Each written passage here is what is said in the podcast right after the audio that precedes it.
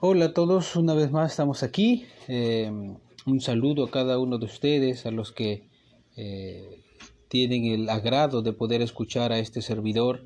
Y hoy vamos a seguir avanzando con el apóstol Natanael. Ya este es el sexto eh, apóstol al cual vamos a poder compartir hoy día, ¿no? De, sobre su carácter, eh, su forma de pensar, la visión que tenía, cómo veía a Jesús, ¿no? Sabemos que ellos, los doce apóstoles, fueron escogidos por el mismo Señor Jesucristo y en el transcurso de su instrucción, en el transcurso eh, que Jesús los guiaba, ¿no? Eh, en todo este, en todo este plan hecho por el Señor,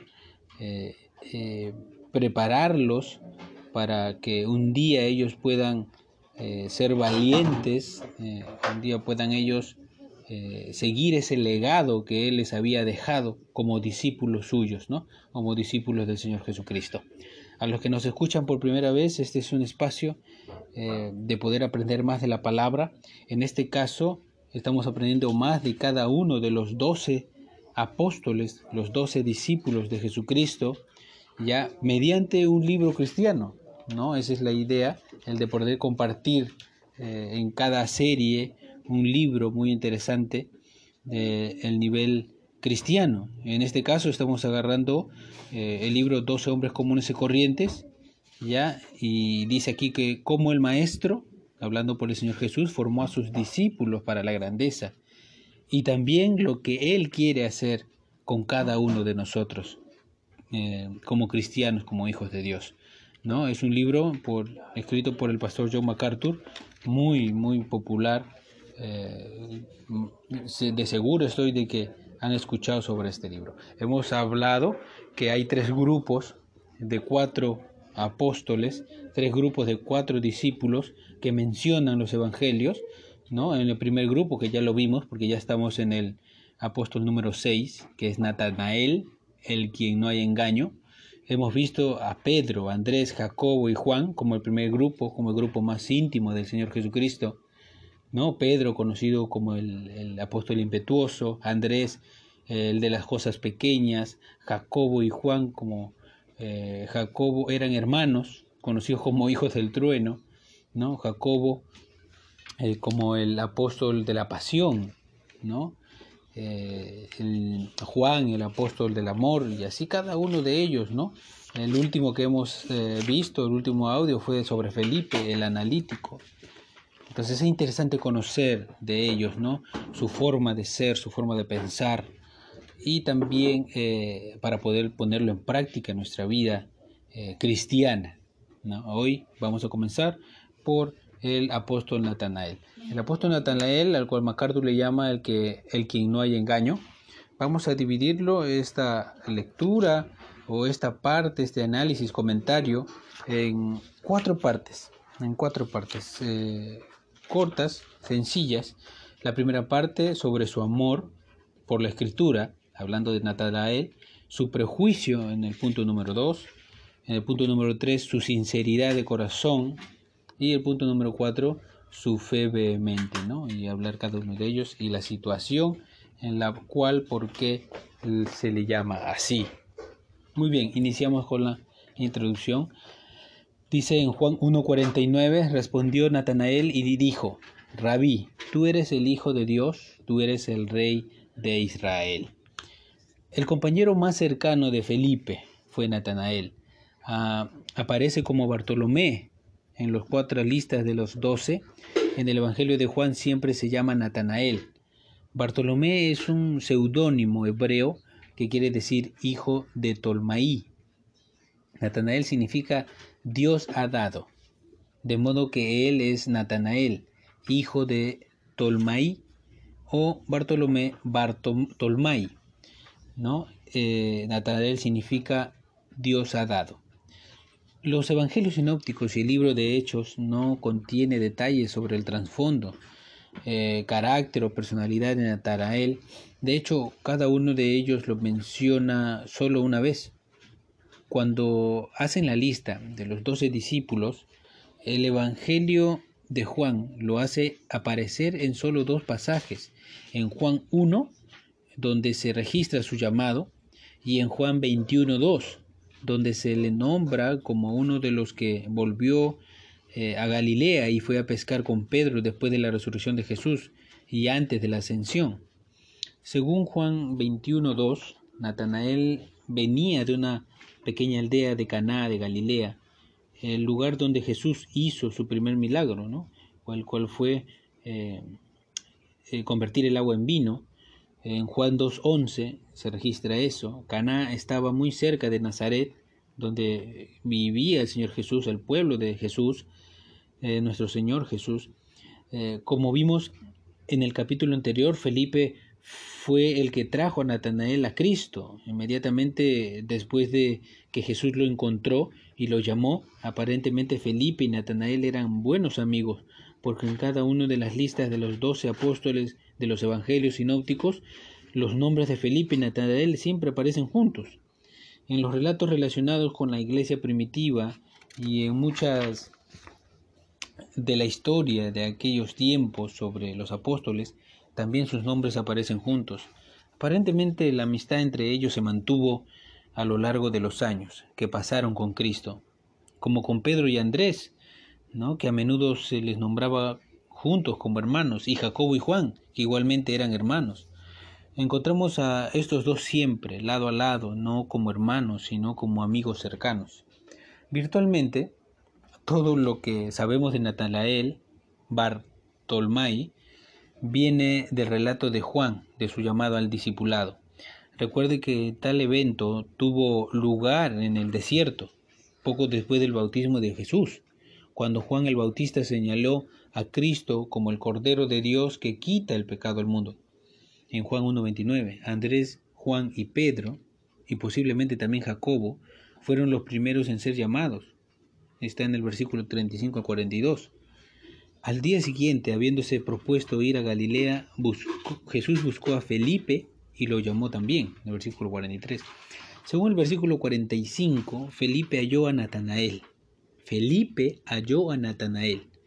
Obviamente eran amigos. La escritura no dice si se trataba de una relación de negocios, una relación familiar o, solo una relación social, pero es evidente que Felipe era cercano a Natanael y sabía que éste estaría interesado en saber qué finalmente habían identificado ah, al largamente habían identificado al esperado Mesías. De hecho, Felipe no pudo esperar para compartir la noticia con él. Así es que inmediatamente lo buscó y lo trajo a Jesús. Aparentemente Felipe halló a Natanael en o cerca del mismo lugar donde el Señor encontró a Felipe. La breve descripción de cómo Natanael vino a Jesús está llena de indicaciones sobre su carácter. De ella aprendemos bastante sobre la clase de persona que era Natanael. Y vamos a pasar al punto número uno, su amor por la escritura. Y dice, un hecho interesante acerca de Natanael es obvio por la forma en que Felipe le anunció que había encontrado al Mesías. Felipe halló a Natanael y dijo, hemos hallado aquel de quien escribió Moisés en la ley, así como, como los profetas, en Juan 1.45. Obviamente la verdad de la escritura es algo que interesaba a Natanael. Felipe conocía a Natanael y por lo tanto sabía que estaría intrigado por la noticia de que Jesús era aquel de quien Moisés y los profetas habían profetizado en las escrituras. Por lo tanto, cuando Felipe lo, lo, halló y le habla eh, acerca del Mesías, a quien había hallado, lo hizo desde el punto de vista de la profecía del Antiguo Testamento. El hecho de que Felipe le presentara a Jesús de esta manera sugiere que Natanael conocía las profecías del Antiguo Testamento. Esto probablemente indique que Natanael y Felipe estudiaban juntos el Antiguo Testamento. También es probable que hayan ido juntos al desierto a oír a Juan el Bautista. Ambos estaban interesados en el cumplimiento de la profecía del Antiguo Testamento y era lo que estaban esperando. Obviamente Felipe sabía que la noticia de Jesús conmovería a Natanael. Nótese que no le dijo, encontré a un hombre que tiene un plan tremendo para tu vida. No, no le dijo eso. Le dijo, encontré a un hombre que arreglará. No le dijo tampoco que encontré a un hombre que arreglará tu matrimonio y tus problemas personales y daré sentido a tu vida. No trató de interesar a Natanael diciéndole cómo Jesús podía mejorar su vida. Felipe habló de Jesús como el cumplimiento de las profecías del Antiguo Testamento, porque él sabía que despertaría el interés de Natanael. Este, como asiduo estudiante del Antiguo Testamento, ya buscaba la verdad divina en él. A propósito, parece que todos los apóstoles, con la excepción de Judas Iscariote, hasta cierto grado buscaban la verdad divina antes de encontrarse con Jesús. Estaban siendo mm, atraídos por el Espíritu de Dios. Sus corazones estaban abiertos a la verdad y ansiosos por conocerla. Eran sinceros en su amor por Dios y en su deseo de conocer la verdad. Recibir al Mesías ah, en este sentido era muy diferente del liderazgo religioso, que estaba dominado por la hipocresía y la falsa piedad que tenían eh, sus líderes religiosos. Los discípulos eran realmente sinceros. Es probable que Felipe y Andrés hayan pasado largas horas estudiando la escritura juntos, examinando la ley y los profetas para discernir la verdad sobre la venida del Mesías. Y el hecho de que estuvieran tan bien adiestrados en la escritura sin duda explica por qué estuvieron tan prestos a responder a Jesús en el caso de Natanael. Esto se haría especialmente evidente. Pudo reconocer positiva e instantáneamente a Jesús porque tenía un entendimiento claro de lo que la escritura decía sobre él, sobre el Mesías. Sabía lo que decían las promesas, de modo que reconociendo el cumplimiento cuando lo vio, conocía a aquel a quien Moisés y los profetas habían escrito y reconoció a Jesús como aquel eh, después de la breve conversación que tuvieron. Con una mirada, Natanael supo quién era Jesús y lo recibió ahí mismo. Eso fue posible porque había sido un estudioso diligente de las escrituras. Felipe le dijo, es Jesús, el hijo de José, de Nazaret.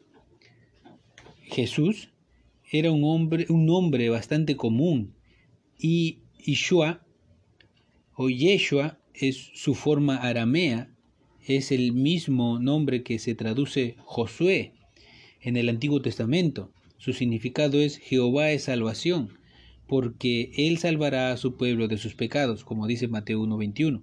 Felipe estaba usando la expresión hijo de José como una especie de apellido Jesús Bar José, así como su amigo era Natanael Bartolmai, así era como comúnmente se identificaba la gente.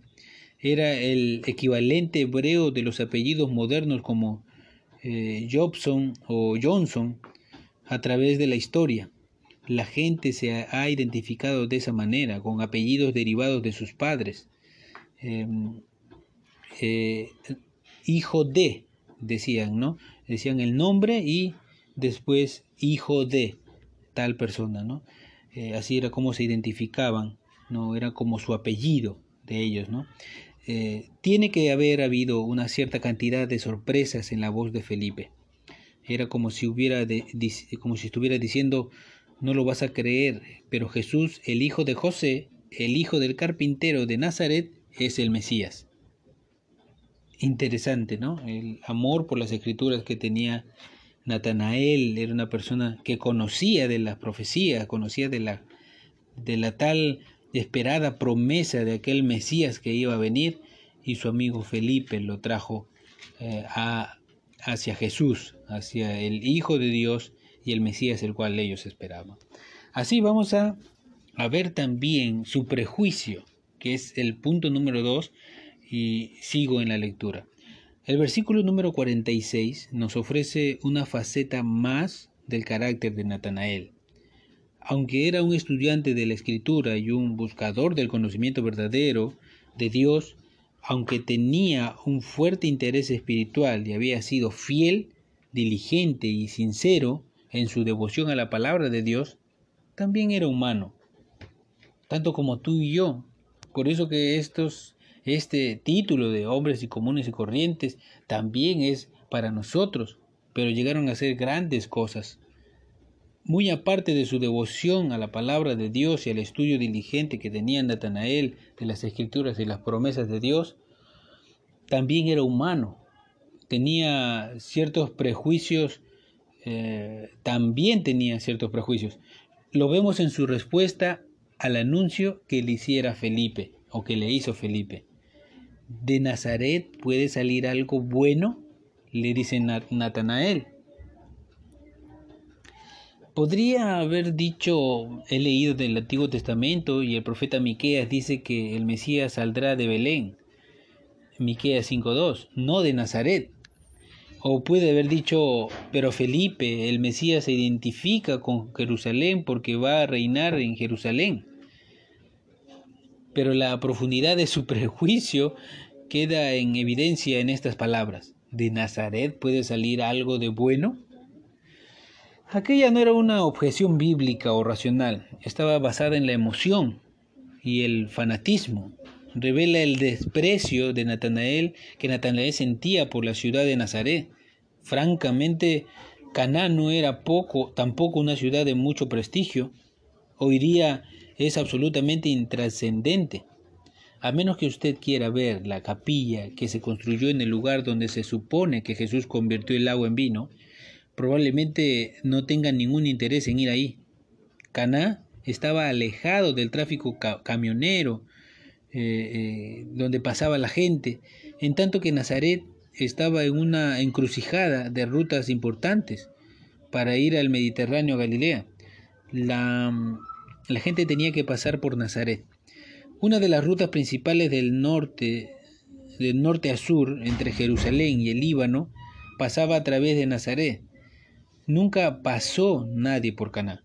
Caná estaba eh, apartada de todo, de modo que la falta alguna de alguna cosa atractiva en Nazaret no explica el prejuicio de Natanael. Sus palabras probablemente reflejen algo tipo, algún tipo de rivalidad contra Nazaret y Caná. Mm, Nazaret no era un pueblo refinado tampoco. Su cultura en su mayor parte era poco fina y falta de erudición. Aún es así el día de hoy también. No es un lugar particularmente pintoresco, aunque tiene cierta belleza en las faldas de los cerros de Galilea, pero no es una ciudad memorable en la actualidad, y lo fue menos en los tiempos de Jesús. Los israelitas miraban con desprecio a los galileos, y Aún los galileos miraban con desprecio a los nazarenos. Natanael, aunque venía de una aldea aún más insignificante, estaba simplemente expresando el desprecio general de los galileos por Nazaret. Esta era la misma clase de orgullo regional que podría mostrar una persona de una ciudad importante por alguien que viene del, de un pueblo desconocido. ¿No es así? Eh, aquí volvemos a ver a que Dios se complace en usar las cosas ordinarias, débiles e insignificantes para conducirnos a lo sabio y poderoso, como dice 1 Corintios 1:27. Él incluso llama a las personas de las localidades más despreciadas.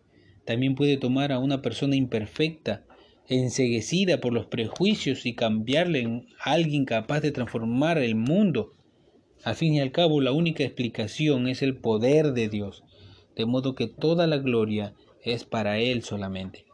Para Natanael era inconcebible que el Mesías viniera de un lugar tan vulgar como Nazaret. Era un lugar inculto, lleno de maldad, corrompido y habitado por gente pecadora.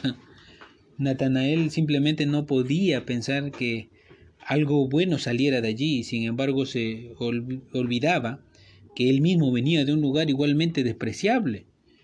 El prejuicio es muy feo, ¿no? Eh, las generalizaciones basadas en sentimientos de superioridad, no sobre hechos, pueden ser espiritualmente debilitantes. El prejuicio aleja, aleja a muchas personas de la verdad. Por cierto que muchos en la nación de Israel rechazaron a su Mesías debido a prejuicios, si nos ponemos a pensar en ello. Tampoco creyeron que su Mesías podría venir de Nazaret. Para ellos era inconcebible que el Mesías y todos los apóstoles pudieran venir de Galilea. Se burlaban de los apóstoles, refiriéndose a ellos como galileos ignorantes. Los fariseos insultaron a Nicodemo, eh, diciéndole, ¿eres tú también Galileo? Escudriña y ve de que Galilea nunca se ha levantado profeta. Eso dice en Juan 7:52, eran despreciados. A ellos no les gustaba que Jesús hablara contra la religión establecida en Jerusalén, y desde los líderes religiosos hasta el pueblo que asistía en las sinagogas, todos fue un cierto grado de prejuicio lo que hizo que rechazaran a Jesús. Esto ocurrió incluso en el propio pueblo de Jesús. Se mofaban de Jesús diciéndole hijo de José. En Lucas 4:22 no tenía honra ni en su propia tierra debido a que era hijo de un carpintero en el versículo 24 y toda la sinagoga de Nazaret, su propia sinagoga, donde había crecido, estaba tan llena de prejuicios contra él que después que les hubo predicado un solo sermón, lo llevaron a un acantilado en las afueras de la ciudad y trataron de tirarle, tirarlo al risco, abajo para matarlo, en los versículos 28-29 de Juan 7 el prejuicio afectó su visión del Mesías. El pueblo de Israel estaba prejuiciado contra él por ser galileo y nazareno. Tenía prejuicios porque lo consideraban una persona sin educación y al margen del sistema religioso. Su prejuicio se mostraba particularmente contra su mensaje y su prejuicio contra él los alejó del Evangelio. No quisieron oírle porque era cultural y religiosamente intolerantes. Juan Bunyan eh, entendió el peligro del prejuicio, uno de los hombres muy importantes también en el cristianismo, entendió el peligro del prejuicio. En su famosa alegoría La Guerra Santa, descubre a las fuerzas de Emanuel llevando el Evangelio al pueblo de Mansoul, Iniciaron su asalto sobre Mansul por la puerta del oído, porque la fe viene por el oír. Pero Diabolus, el enemigo de Manuel, y las fuerzas de éste querían mantener a Mansul en el infierno, de manera que Diabolus decidió contener el ataque estacionando una guardia especial en la puerta del oído. Allí puso al viejo señor prejuicio un tipo de tipo colérico y, un poco desadaptado.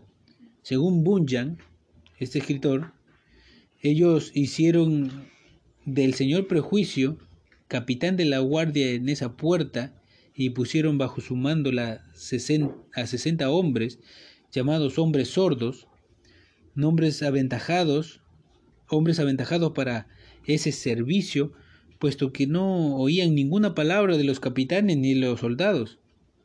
Esta es una descripción muy vívida de cómo muchas personas se tornan insensibles a la verdad del Evangelio.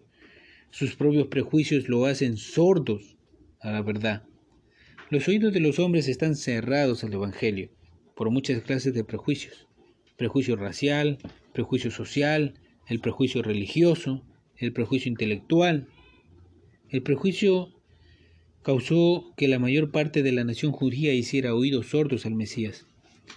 Satanás había estacionado en la puerta de sus oídos, en los oídos de Israel, al Señor prejuicio y su banda de sordos. Por eso fue que cuando Jesús a lo suyo vino y lo suyo no le recibieron. Juan Bunyan usó una metáfora de la sordera el apóstol Pablo usó la de la ceguera. Pero si nuestro Evangelio está aún encubierto entre los que se pierden, está encubierto en los cuales el Dios de este siglo cegó el entendimiento de los incrédulos para que no le resplandezca la luz del Evangelio de la gloria de Cristo, el cual es la imagen de Dios. Segundo de Corintios 4, 3 y 4. Su prejuicio contra la verdad los dejó ciegos y sordos y perdieron el mensaje. Y sucede lo mismo hoy en día. Natanael vivía en una sociedad que era prejuiciosa por temperamento. En realidad es, en realidad todos los pecadores lo son. Hacemos afirmaciones prejuiciosas, sacamos conclusiones prejuiciosas sobre individuos, clases de personas y sociedades enteras. Natanael, como nosotros, tenía esa tendencia pecaminosa y al principio su prejuicio lo hizo reaccionar con escepticismo cuando Felipe le dijo que el Mesías era nazareno. Afortunadamente, su prejuicio no fue lo suficientemente fuerte como para alejarlo de Cristo. Le dijo Felipe, ven y ve, en el versículo 46. Esa es la mejor manera de enfrentar el prejuicio, confrontándolo o confrontarlo con los hechos.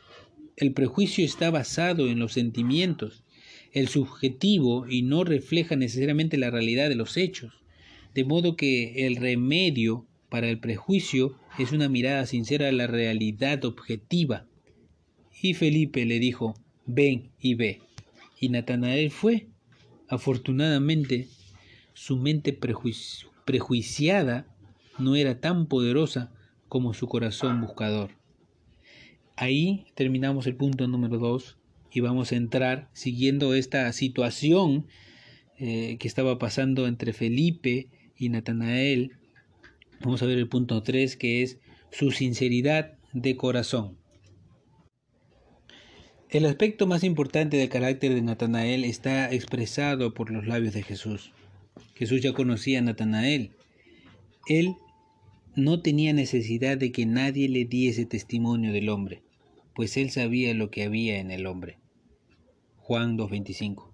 Por eso sus primeras palabras después de ver a Natanael fueron una poderosa recomendación de su carácter. Jesús vio a Natanael cuando venía hacia él y dijo de él, He aquí un verdadero israelita en quien no hay engaño. Juan 1.47. ¿Puede imaginarse algo más poderoso que unas palabras de aprobación que vengan de la boca de Jesús? Sería una de las cosas para oír al final de la vida junto con bien, buen siervo y fiel. Sobre poco has sido fiel, sobre mucho te pondré. Entre, entra en el gozo de tu Señor. Mateo 25, 21. A menudo oímos elogios en funerales que exaltan las virtudes de la persona fallecida, pero ¿no le gustaría que Jesús dijera estas palabras de usted desde el mismo comienzo? Esto habla mucho del carácter de Natanael. Desde el comienzo él tuvo un corazón puro.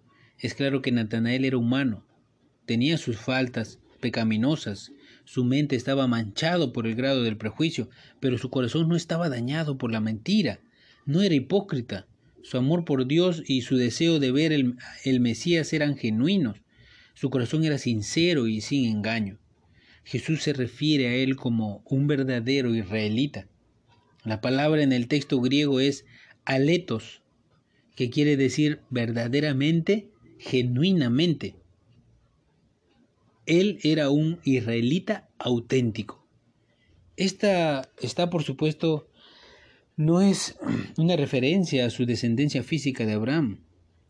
Fue, no, eh, Jesús no, es, no estaba hablando de genética, él estaba relacionando la condición de Natanael como un auténtico israelita con el hecho de que en él no había engaño. Su falta de engaño es lo que lo definió como un israelita verdadero.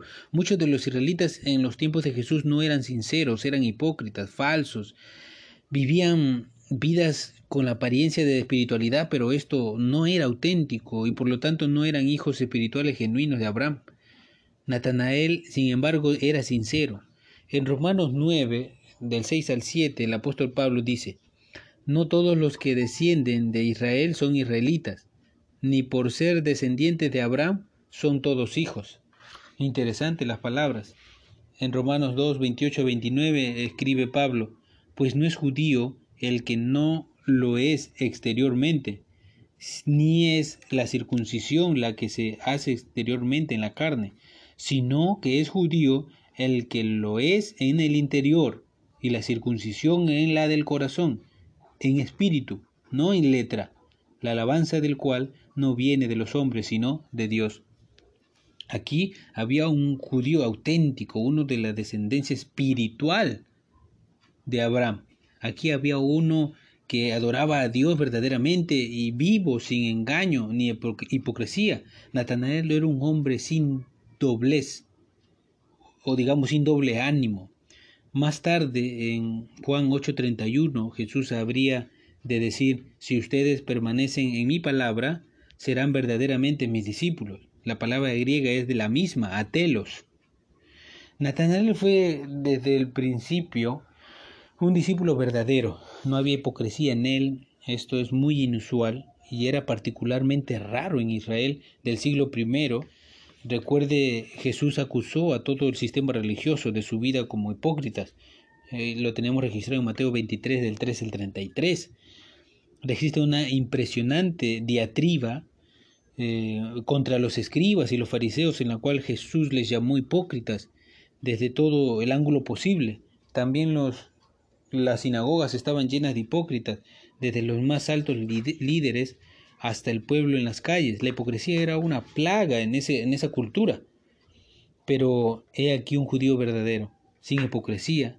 He aquí un hombre cuyo corazón había sido circuncidado, purificado de corrupción. Su fe era genuina, su devoción a Dios era real, era un hombre sin engaño.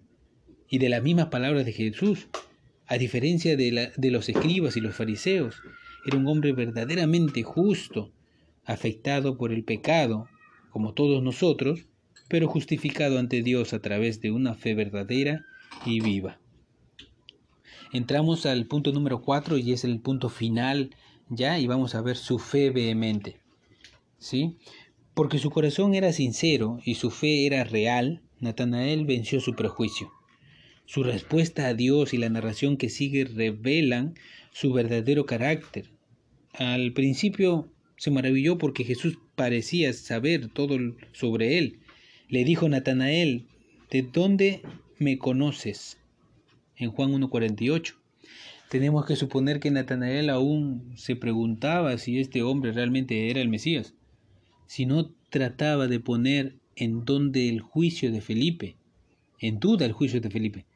Felipe era un amigo, de modo que seguramente sabía suficiente sobre él para saber que Felipe, el analítico indeciso, que lo vimos en el audio pasado, haría un juicio precipitado hacia esto. No era que cuestionarla, no era que cuestionara la escritura o que fuera proclive al escepticismo, era solo que este hombre de Nazaret no parecía encajar en la imagen que había hecho en su mente del Mesías. Jesús era hijo de un carpintero un hombre sin nombre ni descripción, de un pueblo que no tenía conexión alguna con la profecía. Nazaret ni siquiera existía en los tiempos del Antiguo Testamento. Y ahora Jesús le hablaba como si supiera todo sobre él e incluso pudiera ver dentro de su corazón. Natanael solo estaba tratando de entender las cosas. ¿De dónde me conoces? Pudo haber querido decir ¿Me estás adulando? ¿Estás tratando de hacerme uno de tus seguidores como eso, con esos cumplidos? ¿O cómo podría saber lo que hay dentro de mi corazón? Jesús le respondió y le dijo, Antes que Felipe te llamara, cuando estabas debajo de la higuera, te vi. En el versículo 48. Estamos viendo Juan, eh, Juan capítulo 1. Y eso es lo que le dijo Jesús. Antes que Felipe te llamara, cuando estabas debajo de la higuera, te vi. Versículo 48. Esto cambió las cosas. No era una adulación, era omnisciencia. Jesús no había estado físicamente presente cuando, eh, como para ver a Natanael debajo de la higuera, y Natanael lo sabía. De repente se dio cuenta de que estaba parado ante la presencia de alguien que podía mirar dentro de su corazón con una mirada omnisciente. ¿Cuál es la importancia de la higuera? Probablemente era el lugar a donde Natanael iba a estudiar las escrituras y meditar en ella. En aquella cultura y época las cosas eran más bien pequeñas, casi siempre de un solo cuarto, por lo general se cocinaba adentro, de modo que el fuego se mantenía prendido incluso en verano. la casa podía llenarse de humo y de aire viciado. Alrededor de las casas se plantaban árboles para mantenerlas frescas y como sombra las higueras era uno de los mejores árboles que para plantar cerca de las casas debido a que producían eh, sabrosos frutos y, y daba buena sombra también. Las higueras crecen hasta una altura de unos aproximadamente 5 metros. Tiene un tronco corto y nudoso y sus ramas son bajas y se extienden hasta unos 8 o 10 metros. Eh, una higuera cerca de una casa proveía un buen lugar grande, protegido y sombreado. Si usted quería escapar del ruido y la atmósfera eh, pesada de la casa, salía afuera y podía descansar bajo su sombra, la sombra de la higuera. Era una especie de lugar exterior, pero privado, perfecto para la meditación, la reflexión y la soledad. Sin duda que Natanael fue allí para estudiar la escritura y a orar. En efecto, Jesús le estaba diciendo, conozco el estado de tu corazón porque te vi debajo de la higuera. Sabía lo que estabas haciendo. Ese es tu cuarto privado a donde vas a estudiar, orar y meditar. En ese lugar secreto te vi. Yo sabía lo que estabas haciendo. No fue que Jesús hubiera visto únicamente el lugar donde estaba Natanael, sino que también había visto su corazón. Supo que Natanael era sincero como porque vio a través de su corazón cuando estaba debajo de la higuera. Aquello fue suficiente para Natanael responder, respondió para responder lo siguiente a Jesús y le dijo, Rabí, que significa maestro, tú eres el Hijo de Dios, tú eres el rey de Israel, en el versículo 49. Increíble. El Evangelio de Juan en su totalidad se escribió para probar que Jesús es el Hijo de Dios. Juan 20:31. Las primeras palabras de Juan son una declaración poderosa de la deidad de Jesús. En el principio era el verbo, y el verbo era con Dios, y el verbo era Dios. Cada punto en este Evangelio está diseñado para probar que Jesús es el Hijo de Dios, compartiendo la misma esencia como Dios, destacando sus milagros, su carácter sin pecado, la sabiduría divina de su enseñanza y los atributos que son los mismos atributos de Dios. Juan está escribiendo para mostrar las diversas maneras en las cuales Jesús se manifestó a sí mismo como Dios, y que en aquel capítulo primero presenta el testimonio de Natanael, que en este Jesús es el omnisciente Hijo de Dios, de la misma esencia de Dios. Recuerde, esta es la misma verdad que Felipe, el amigo Natanael, aún no había captado dos años antes, cuando le dijo a Jesús en el aposento alto, muéstranos al Padre.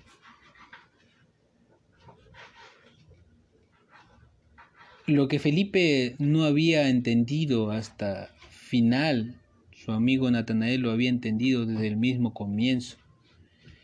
Natanael conocía el Antiguo Testamento, estaba familiarizado con lo que los profetas habían dicho, sabía dónde buscar y ahora, dado el hecho de que Jesús venía de Nazaret, su omnisciencia, su intuición espiritual, su capacidad para leer el corazón fue suficiente para convencer a Natanael que no había dudas que él era el Mesías verdadero. La familiaridad de Natanael con las profecías mesiánicas del Antiguo Testamento, que se ve claramente en la respuesta de Jesús, tú eres el Hijo de Dios, tú eres el Rey eh, de Israel, que es la respuesta que le dio a Jesús. El Salmo 2 indica claramente que el Mesías sería el Hijo de Dios. Muchas profecías del Antiguo Testamento hablaban que Él, como el Rey de Israel, incluyendo Sofonías 3.15, Jehová ha apartado tus juicios, ha hecho fuera tus enemigos. Eh, Jehová es rey de Israel en medio de ti, nunca más verás mal.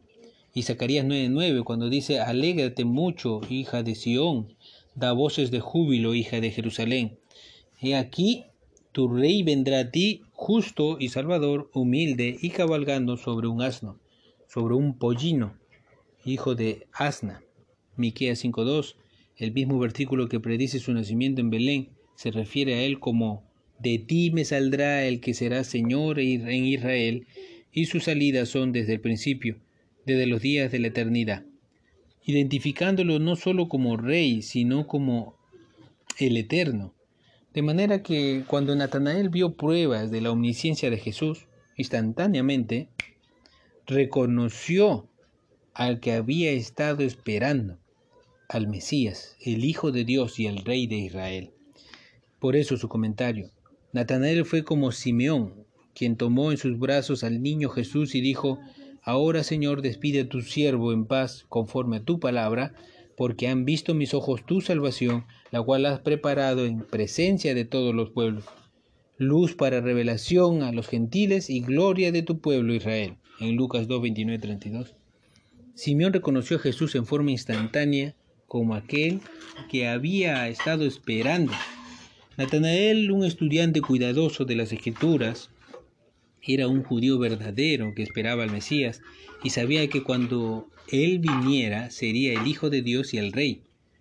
Natanael nunca se comprometió a medias, entendió plenamente y se comprometió en forma absoluta desde el primer día. Respondió Jesús y le dijo, porque te dije te vi debajo de la higuera, ¿crees? Cosas mayores que esta verás. Y le dijo, de cierto, de cierto os digo, de aquí en adelante veréis el cielo abierto y a los ángeles de Dios que suben y descienden sobre el Hijo del Hombre. En Juan 1, del 50 al 51. Con eso estaba confirmando la fe de Natanael y prometiéndole que veía cosas más grandes que una simple demostración de la omnisciencia de Jesús. Si una simple declaración sobre la higuera fue suficiente para convencer a Natanael que éste era el Hijo de Dios, y el rey de Israel todavía no había visto nada. De ahora en adelante todo lo que vería o viera enriquecería y aumentaría su fe. A la mayoría de los discípulos le costó llegar al punto en el cual estuvo Natanael desde su primer encuentro con Jesús. Pero Natanael, el ministerio de Cristo solo afirmó lo que ya él sabía que era verdad. Qué hermoso es que Qué hermoso es ver a alguien tan digno de confianza y, tan, y tanta fe desde el comienzo, de modo que los siguientes tres años con Jesús fueron para Natanael solo el despliegue de un panorama de realidad sobrenatural. En el Antiguo Testamento Jacob tuvo un sueño en el cual vio una escalera que estaba apoyada en la tierra y su extremo tocaba el cielo. Y aquí ángeles de Dios que subían y descendían por ella. En Génesis 28, versículo 12. Las palabras de Jesús a Natanael eran una referencia a este relato del Antiguo Testamento. Él era la escalera y Natanael vería a los ángeles de Dios ascendiendo y descendiendo sobre él. En otras palabras, Jesús es la escalera que conecta el cielo con la tierra. Gloria a Dios por eso. Eso es todo lo que la escritura nos dice sobre Natanael. Los escritos de la iglesia primitiva sugieren que ministró en Persia y en la India y que llevó el Evangelio hasta Armenia. No hay registros fidedignos de cómo murió. Una tradición dice que fue metido dentro de una bolsa, atado y echado al mar. Otra tradición dice que fue crucificado. Pero por todos estos relatos sabemos que fue martirizado como todos los apóstoles, excepto Juan. Natanael fue fiel hasta el fin, porque fue fiel desde el principio. Todo lo que experimentó con Cristo y todo lo que experimentó después del nacimiento de la iglesia del Nuevo Testamento hicieron que su fe fuera más fuerte, y Natanael, como los otros apóstoles, permanece como una prueba de que Dios puede tomar las personas más comunes y corrientes desde, desde, los lugares más insignificantes y usarlas para su gloria. Y es también con nosotros. No sé de dónde vienes, no sé a dónde vas, no sé cuál es tu carácter, tu forma de ser, pero si tú vienes a Cristo y lo aceptas como Señor y Salvador de tu vida, Él puede hacer maravillas con ella. Él tiene un plan trazado para tu vida, solamente espera que uno que cada uno de nosotros le diga, aquí estamos, Señor, úsanos grandemente, al igual como cada uno de los discípulos tenían sus errores, tenían sus defectos, pero también esos los convirtió en virtudes. sus debilidades fueron fortalecidas por el Señor Jesucristo. Y aprendamos de Natanael de ser fiel al Señor aún desde el principio. De donde vengas y de donde estés, tú puedas aceptar a Cristo, ¿no? Y Él puede mostrarte cosas maravillosas que puede hacer con tu vida. Gracias, eh, gracias por el, escuchar hasta este punto, ¿no? Eh, la próxima, el próximo audio vamos a poder ver a dos apóstoles eh, en un solo audio. Sí, vamos a ver a Mateo, el cobrador de impuestos, y a Tomás, el gemelo, que es llamado el gemelo. Vamos a poder ver a ellos dos en el próximo audio. Dios te bendiga, Dios te guarde y nos vemos hasta la próxima. Bendiciones.